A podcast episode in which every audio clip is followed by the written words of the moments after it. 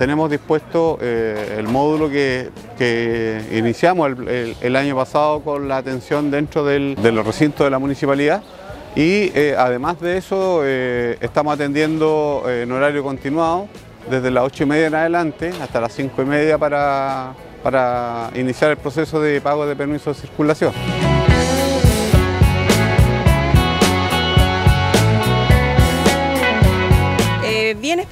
Hasta el momento. Bueno, es que somos los primeros creo, así que fue buena la elección de haber venido ahora, ya temprano. Siempre uno tiene que venir de los primeros, no esperar hasta el último. Eh, bueno, fue súper asertivo, el año pasado fue exactamente igual y creo que ha sido como más expedito para todos, no estar haciendo fila ni nada. Y bueno, ya tiene que pasarlo a hacer al tiro porque si no, después se atrasa y anda uno con el tiempo corriendo. Así que, sí, no, prefiero pagarlo todo al tiro ahora se pagó todo el tiro, el del mío y el de mi señora.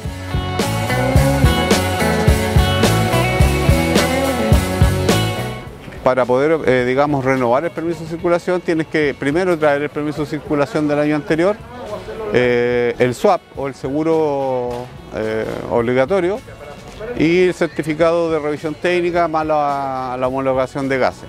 Eso es para los vehículos que tienen permiso de circulación en nuestra comuna.